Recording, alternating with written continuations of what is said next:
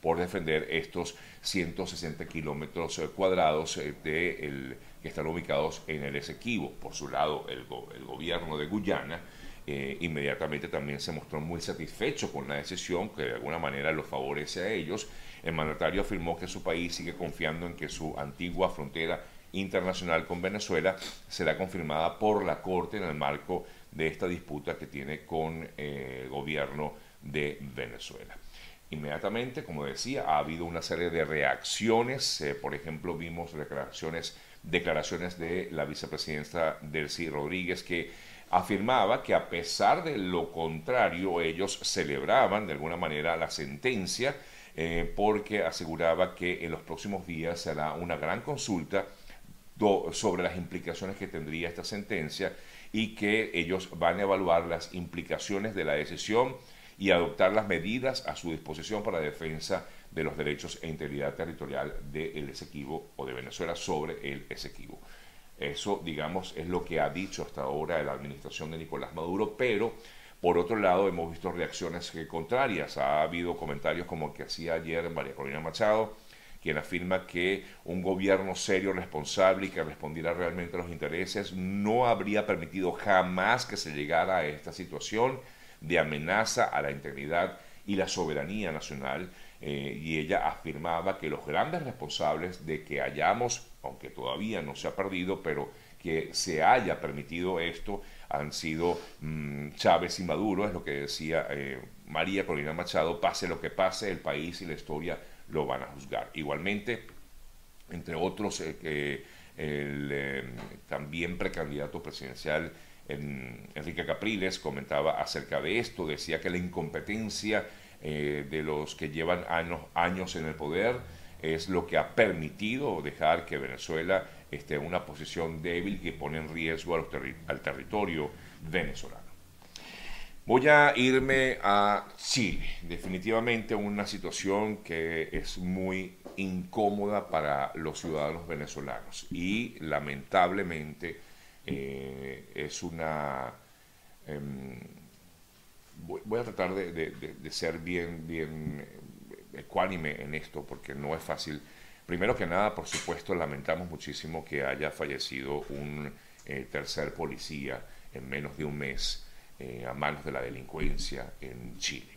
Y por supuesto nuestra palabra de solidaridad y de apoyo también al cuerpo policial, a los carabineros en Chile. Pero por otro lado también debo destacar que lamentablemente, amigas, amigos, eh, el trabajo, el empeño, la dedicación que le han puesto una gran cantidad de venezolanos en Chile, no de ahorita, desde hace muchísimos años, se ha venido empañando por esta mala actuación de algunos eh, sujetos que lo que han hecho es eh, dañar la imagen de los venezolanos. Lamentablemente, pues es así y debemos reconocerlo. hasta el momento, las personas que habrían o habrían asesinado a este policía, al cabo Daniel Palma, eh, habrían sido identificados y hasta el momento se cree que justamente son dos ciudadanos venezolanos, así lo ha comentado la policía, los propios carabineros y el gobierno de Gabriel Boric en eh, Chile.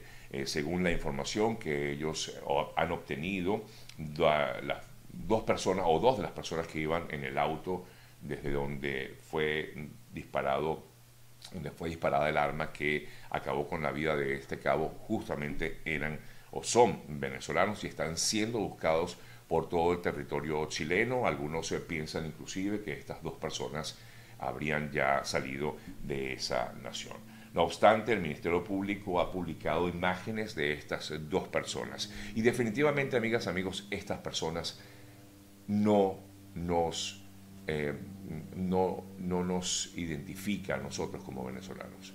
Eh, yo lamento muchísimo que, que, mis compatriotas en Chile estén con muchísima angustia y muchísimo nervio porque lo que genera es definitivamente una xenofobia en contra de la nacionalidad venezolana que ha hecho un trabajo incansable en ese país. Y ustedes han sido testigos de que aquí en nuestro espacio constantemente tratamos siempre de resaltar el trabajo de muchísima gente, de muchísimos venezolanos no solo en Chile, sino en cualquier parte del mundo, eh, tratando de dejar en alto el nombre de los venezolanos. Y justamente esas personas no nos representan bajo ningún concepto, no, no son lo que somos nosotros los venezolanos eh, echados para adelante y que estamos constantemente haciendo un trabajo para, para exaltar eh, y, resaltar sobre todo eh, la, la, parte positiva de los venezolanos. Así que, eh, por supuesto, nos solidarizamos con, con, con, los carabineros de Chile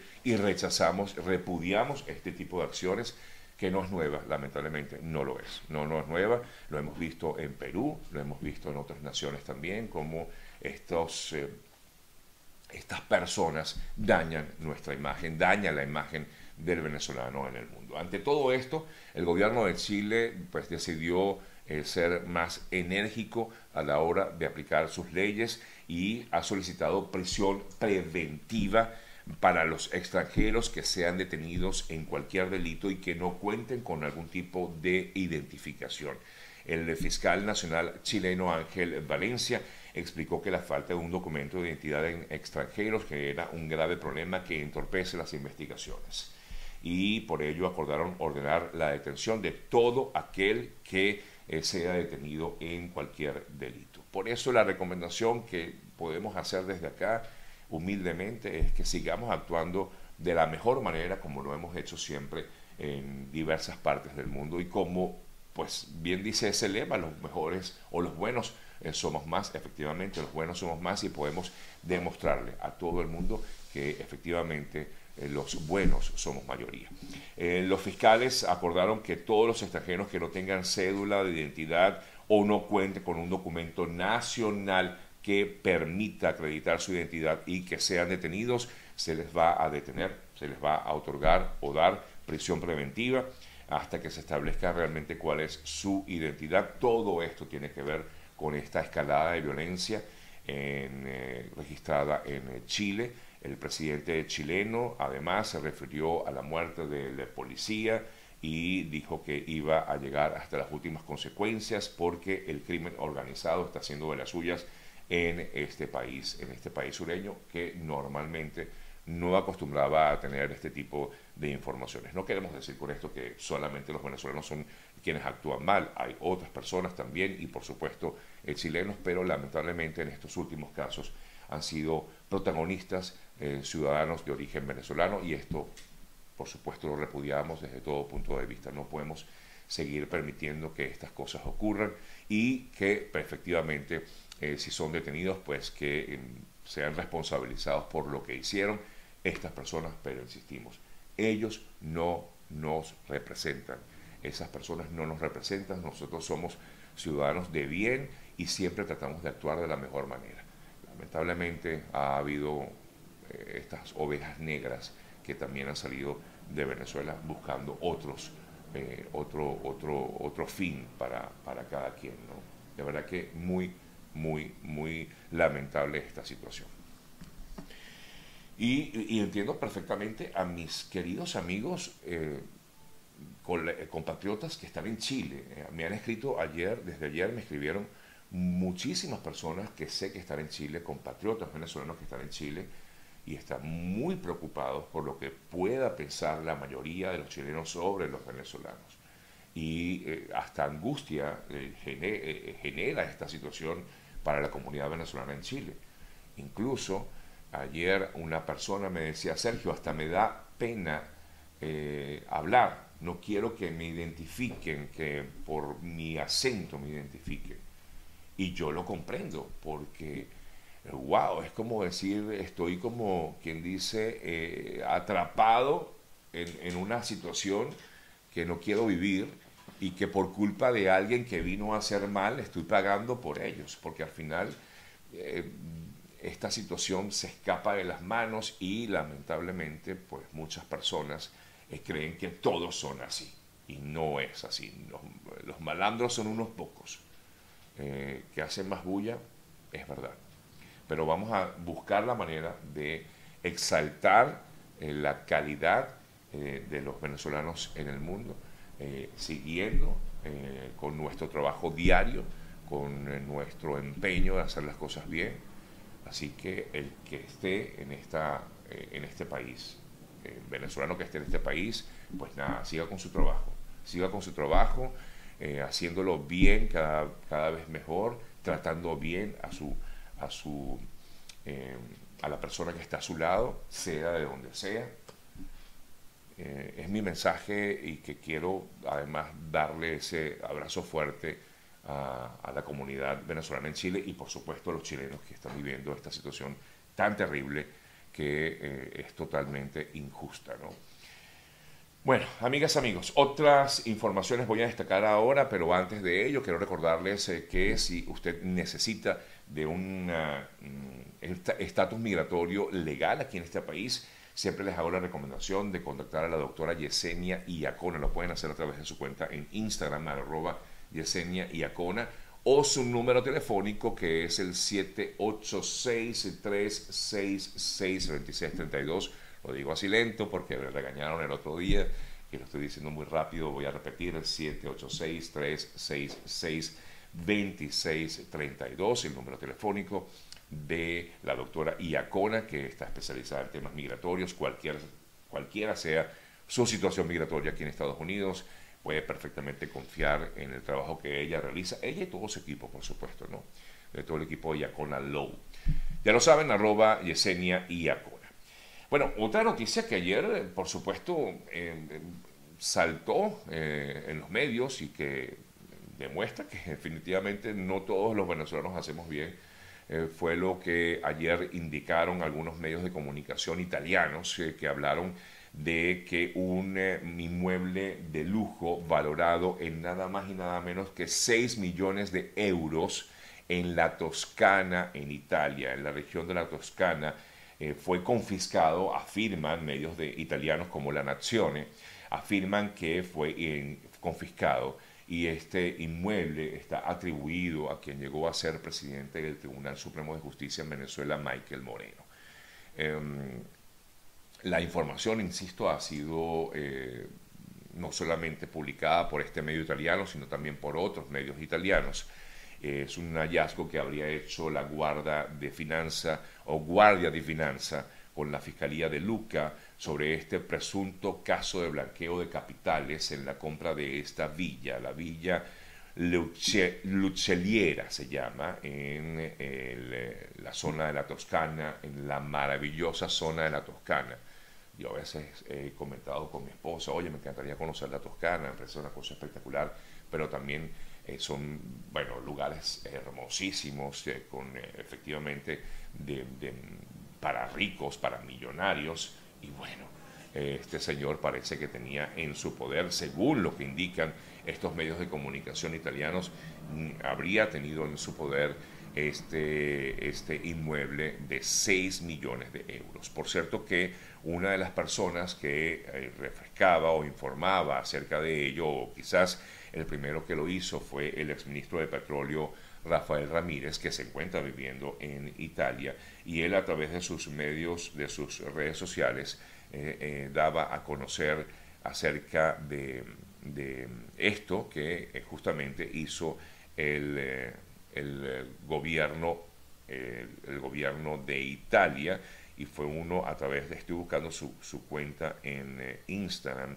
perdón, en, Twitter, porque él a través de, Twitter daba a conocer esta noticia y de hecho le hacía un llamado de atención al Ministerio Público, específicamente a eh, Tarek William Saab, y comentaba en sus redes, las autoridades italianas confirmaron, eh, perdón, confiscaron la villa de Michael Moreno ubicada en Toscana y valorada en 6 millones afirmaba él en su cuenta que esto no era bajo ningún concepto fake news, sino que es una realidad. El colapso de Maduro y su entorno continúa, decía Rafael Ramírez a la hora de publicar esta información, y por eso resaltaba el hecho de que le hacía un llamado de atención a Tarek William Saab, quien en los últimos días ha manifestado que continúa con el proceso de extradición de Rafael Ramírez desde Italia a Venezuela. Bueno, ah, ajá, dice alguien por aquí. He dejado de seguirte, Sergio, porque te has vuelto pura noticia negativa. Pensé que tenías otro formato, dice alguien aquí. Mira, no es que sea pura noticia negativa, las noticias no siempre son positivas y lamentablemente no siempre puedo dar información positiva. Ojalá, a mí me encantaría dar, hacer un noticiario de puras noticias positivas, pero no siempre es así. Cada vez que podemos, déjame decirte, amiga, amigo que me escribe, cada vez que podemos resaltamos el trabajo de, de personas que hacen cosas buenas. Eh, y Em, pues lamentablemente no siempre puedo decir que todo está bien, porque no todo está bien, pero cuando podemos hacemos cosas buenas. Em, igualmente gracias, igualmente gracias por, por escribirme, porque para eso están, para recibir eh, comentarios eh, buenos y, no tan buenos, ¿no? Aquí estamos para, para escuchar eh, lo que ustedes plantean. Al final uno trabaja es para ustedes. Pero bueno, si yo pudiera, si yo pudiera dar todo el tiempo noticias positivas, mira, pues maravilloso sería. Cuando podemos, lo hacemos. Cuando no podemos, sencillamente no, porque si están las noticias, la noticia es esta, bueno, estas son las noticias, ¿no? Creo yo. Bueno, amigas, amigos, son las 8.27 minutos de la mañana. Eh, revisamos otras importantes eh, informaciones destacadas en las últimas horas. El ex primer ministro de Italia, Silvio Berlusconi, eh, internado en eh, la sala de cuidados intensivos de un hospital en Milán, ha informado el equipo médico que efectivamente padece de leucemia mielomonocítica crónica y además está siendo tratado por una, una infección pulmonar. El propio Berlusconi hablaba, eh, daba una parte, de, digamos, de, de, su situación y aseguraba que iba a salir adelante de todo esto. China prometió represalias, cambiando el tema, China prometió represalias contra Taiwán luego de una reunión que sostuvo la presidenta de ese país con el presidente de la Cámara de Representantes de Estados Unidos y eh, afirmaba que Washington continúa en un camino equivocado y peligroso. En otras notas, el gobierno de Biden hizo público un informe en el que culpa a la administración de Trump de no haber elaborado plan para facilitar la retirada de las tropas estadounidenses de Afganistán luego de 20 años de guerra. En otras noticias, un juez de Estados Unidos ordenó la detención del expresidente peruano Alejandro Toledo para proceder con su extradición a Perú. Toledo se encuentra aquí en Estados Unidos y el juez emitió una orden revocando la libertad bajo fianza del expresidente y pidiéndole que se entregue a las autoridades el día de hoy en San Francisco, en California. Luego de un consejo departamental de gestión de riesgo, las autoridades se tomaron la decisión de evacuar a más de mm, unas 11 o 20 familias aproximadamente de la zona del Nevado del Ruiz, del volcán del Nevado del Ruiz, del Ruiz perdón, en Colombia. Eh, se ordenó la evacuación de estas familias ubicadas dentro del perímetro porque el eh, Nevado del Ruiz ha venido poco a poco, eh, bueno, se ha dado un movimiento o ha, ha, generado pues erupciones este volcán Nevado del Ruiz y genera mucha angustia. Recuerden que allí hace algunos años, 30 años si no me equivoco, más o menos, eh, hubo una situación que acabó prácticamente con toda la zona de Nevado del Ruiz. Eh, una noticia que en su momento pues, fue muy destacada.